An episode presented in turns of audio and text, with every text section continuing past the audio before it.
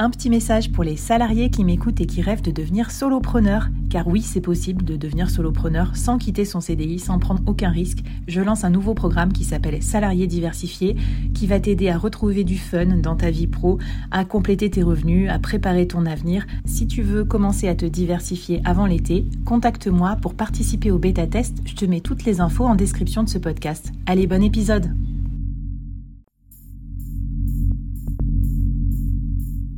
Quoi ressemblerait ton business si tu pouvais être épaulé par les meilleurs experts? Avoir un board de rêve disponible 24 heures sur 24 pour t'aider, répondre à tes questions? Je suis Flavie Prévost et ce board, je l'ai créé pour toi dans ce podcast. Tu es dirigeant, entrepreneur, freelance ou tu vas bientôt te lancer? Ne reste pas tout seul dans ton coin. Inspire-toi des conseils des meilleurs chaque jour par ici, à mon micro. Et si tu l'oses, on te mettra au défi parce que nous, ce qu'on aime bien, c'est te faire progresser vite et bien. Alors bienvenue à toi, bienvenue dans ton board et bon épisode.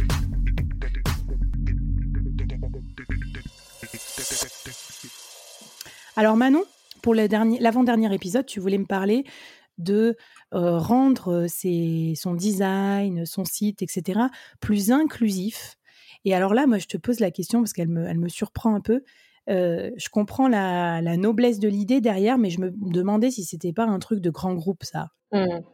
Alors, la première chose euh, qu'on ne sait pas, je pense, c'est que il y a 12 millions de France, 12 millions de personnes en France qui portent un handicap visible ou invisible donc, en fait, 80% même qui portent un, handicap invisible. Ah et c'est beaucoup quand on pense euh, du coup à ce chiffre euh, sur la part d'actifs et de gens qui vont visiter des sites internet, ça fait une grosse part quand même. Dans ces handicaps, après, euh, il n'y a pas que les handicaps permanents. On peut rajouter à ça les handicaps temporaires ou contextuels. Par exemple, je vous donne des exemples très concrets. quand on parle de handicap, on va penser à quelqu'un qui est aveugle notamment, ou qui a une, malformation, euh, une déformation visuelle, ou euh, et qui va pas voir le site de la même manière que les autres. Euh, ça, c'est les handicaps permanents. Mais il y a aussi les handicaps temporaires. Quelqu'un qui sortirait d'une d'une opération et qui aurait des difficultés à regarder votre site internet là pendant quelques jours ou quelques semaines. Mais mmh. aussi les handicaps contextuels, et je suis certain que vous l'avez tous vécu. Vous êtes dehors en plein soleil, en plein cagnard, en train de chercher la route, et là vous voulez regarder votre GPS, et en fait vous voyez rien du tout parce qu'il y a tellement de soleil que du coup, vous n'arrivez pas à voir l'écran. Ou alors, c'est euh, la drache, comme on dit chez moi, il pleut énormément, vous essayez d'utiliser votre GPS alors que vous êtes à vélo, et en fait, vous n'arrivez pas à naviguer parce que l'eau sur l'écran, et donc en fait là vous avez un handicap, un handicap euh, qui est complètement contextuel. Ok, bah je comprends mieux l'intérêt. Et alors, euh, qu'est-ce qui, qu'est-ce qui, à quoi faut être attentif alors? Parce que tu vois, on voit bien euh, comment c'est gênant, mais concrètement, qu'est-ce qu'on peut changer? À quoi il faut faire gaffe? Alors du coup, sur ces questions d'accessibilité, ce qu'on peut faire, euh, c'est euh, vérifier les tailles, s'assurer que tous les, textes sont bien euh, lisibles. Après, avec un développeur, lui, il pourrait régler ça proprement à l'arrière pour que ce soit bien gérable par les lecteurs de texte. Mais quand on fait tout seul, des fois, vaut mieux faire vous-même parce que ce sera pas forcément bien fait à l'arrière par le, logiciel, on va dire. Mmh. Vous pouvez choisir des typos qui sont très lisibles, euh, des typos comme Verdana et Georgia pour le texte de labeur, donc tous les textes courants. Hmm. Verdana, euh, c'est celle qui est utilisée par l'iPhone, non? Ou, qui est un peu. Enfin, dans beaucoup. Enfin, j'avais lu un, une espèce d'article long sur un peu la, gloire de cette police parce que je crois qu'elle a été justement bah, vulgarisée par les écrans parce que du coup bah, besoin de contraste, besoin de lisibilité et besoin d'un truc un peu neutre aussi et je crois qu'elle est vachement vachement utilisée. Oui, oui, carrément. Vous ne faites pas d'erreur hein, sur Internet en utilisant Verdana ou Georgia, clairement. Allez-y, les yeux fermés, si on peut dire ça. Euh, l'autre petite astuce très simple, quand on est sur Internet, vous ne justifiez jamais les textes. Euh, vous faites tout le temps un alignement à gauche parce qu'en fait vous ne savez pas sur quelle taille d'écran va lire euh, l'utilisateur et donc le, navigateur va devoir recréer à chaque fois une justification et elle ne sera pas euh, agréable à lire et ni facile. Donc pas de justification, on aligne bien à gauche et sur un site internet large, on fera en sorte d'avoir des blocs de texte ou euh, euh, de centrer son texte sur la page de manière à avoir des blocs d'une longueur de 50 à 80 caractères. Pourquoi? Parce qu'au-delà de ce nombre de lettres, quand on passe à la ligne, l'utilisateur, l'œil, n'arrive pas à passer à la ligne facilement et donc il est perdu. C'est comme lire un journal qui s'étendrait euh, d'un bras à l'autre avec une seule ligne qui va d'un bras à l'autre. C'est vraiment très compliqué.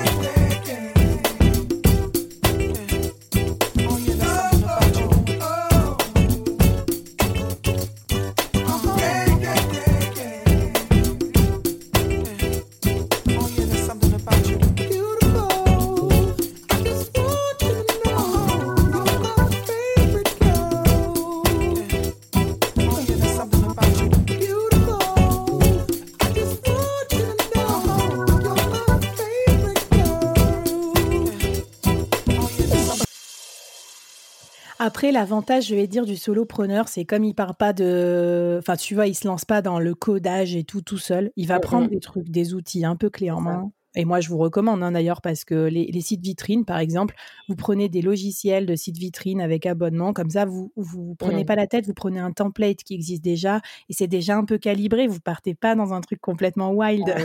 Carrément, c'est ça.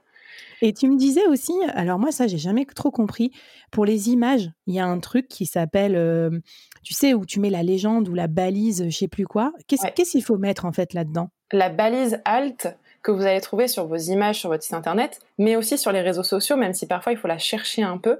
Mmh. Euh, vous pouvez la trouver sur LinkedIn, sur Facebook, Instagram, ça existe. La balise alt, euh, c'est le texte alternatif, c'est-à-dire que le lecteur euh, vocal de quelqu'un qui a une déficience visuelle va lire le texte et dire une image représentant et il va lire votre texte alt. Donc dans votre balise, il faut décrire l'image de manière très objective une photo de Manon qui se tient euh, avec mmh. des écouteurs en train euh, de réaliser un podcast, de manière à ce que la personne puisse se figurer ce qu'il y a sur l'image. Ok, d'accord, très clair. Parce que j'avais entendu dire que c'était aussi pour bourrer des trucs SEO, mmh. mais en fait, c'est un peu contradictoire avec l'accessibilité alors. Ouais, alors c'est bon pour le SEO dans le sens, enfin, c'est bon pour le ranking dans le sens où Google va mieux ranker un site qui prend en compte l'accessibilité. Mais je ne sais pas si c'est un poids dans les, enfin dans, dans le, les, mots choisis ont un poids sur le SEO. Je, ne suis pas une pro du SEO. D'accord. Bon, bah, raison de plus en tout cas pour écouter ton épisode sur les photos, euh, on va dire euh, les, les, photos qui veulent vraiment dire quelque chose parce que si tout votre site internet c'est photos de victoire euh, à la course, machin, photos de Photo d'une personne debout sur une falaise qui crie victoire face à un coucher de soleil. On voyait très bien que tout de suite c'est un peu cliché. Et alors, pour le défi euh, de cet épisode, tu me proposes une activité euh, presque manuelle, une activité pratique. une, autre chose qu'on peut faire sur euh, ces outils de manière générale, hein, pas que sur son site internet, mais aussi sur ces visuels de réseaux sociaux, une erreur que je vois beaucoup trop souvent, c'est d'avoir des textes qui ne sont pas lisibles parce que le contraste n'est pas suffisant. C'est-à-dire que mmh. toi, avec tes yeux de trentenaire, et encore je suis sympa, tu arrives à lire. et parce que moi, il y a plein de, plein de fois où je me dis, mais comment la personne arrive à, lire ça? Enfin, moi, j'en suis incapable. Euh, mais en fait, euh, sinon on y arrive, il y a un milliard de personnes qui n'y arrivent pas.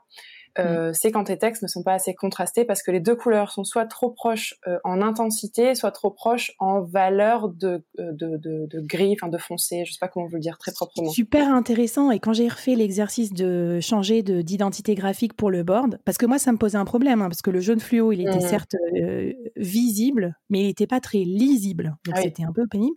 Et euh, Max euh, qui, m'a rendu un logo d'abord en noir et blanc en fait. Et en fait, il y a ce travail de noir et blanc d'abord pour voir si le contraste il est valable avant les couleurs. Donc je trouve que c'est c'était un, bon tips aussi de mettre ces trucs en noir et blanc pour voir si on ah, arrive à lire. C'est vrai, c'est vrai. Et donc du coup, euh, des erreurs comme par exemple mettre ton texte en orange sur un fond bleu. ça va piquer les yeux parce que les couleurs vont être trop complémentaires. Euh, et donc après, tu vas avoir envie de descendre un peu l'intensité de ton orange et tu vas te retrouver à avoir des couleurs qui finalement ne seront pas suffisamment contrastées et donc ton texte ne va pas bien ressortir. Avec un petit outil qu'on va vous mettre dans les ressources qui s'appelle colors.co contrast checker, vous allez pouvoir rentrer vos deux couleurs et il va vous dire très simplement avec des petits euh, euh feux de signalisation rouge, rouge, jaune, vert mmh. si euh, ça passe en texte courant, donc c'est-à-dire en texte pour écrire, si ça passe en grand texte pour les titres et si ça passe, euh, je sais plus pour les boutons, peut-être quelque chose comme ça. Ah, génial. Bah écoutez, euh, merci Manon, parce que on a tous les yeux qui piquent parfois en passant sur certains, sur certains feeds ou sur certains carousels. Donc, euh, super intéressant. Et on est un peu dans le less is more aussi. Enfin, certes, on peut s'autoriser euh, des, des, couleurs un peu sympas, mais voilà, on vérifie que c'est lisible. Bah écoute, trop bien.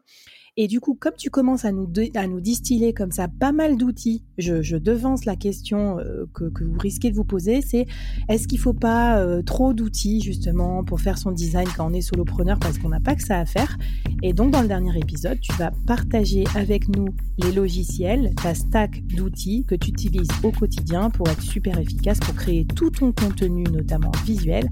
Je te remercie. On finit en apothéose et c'est dans l'épisode 5.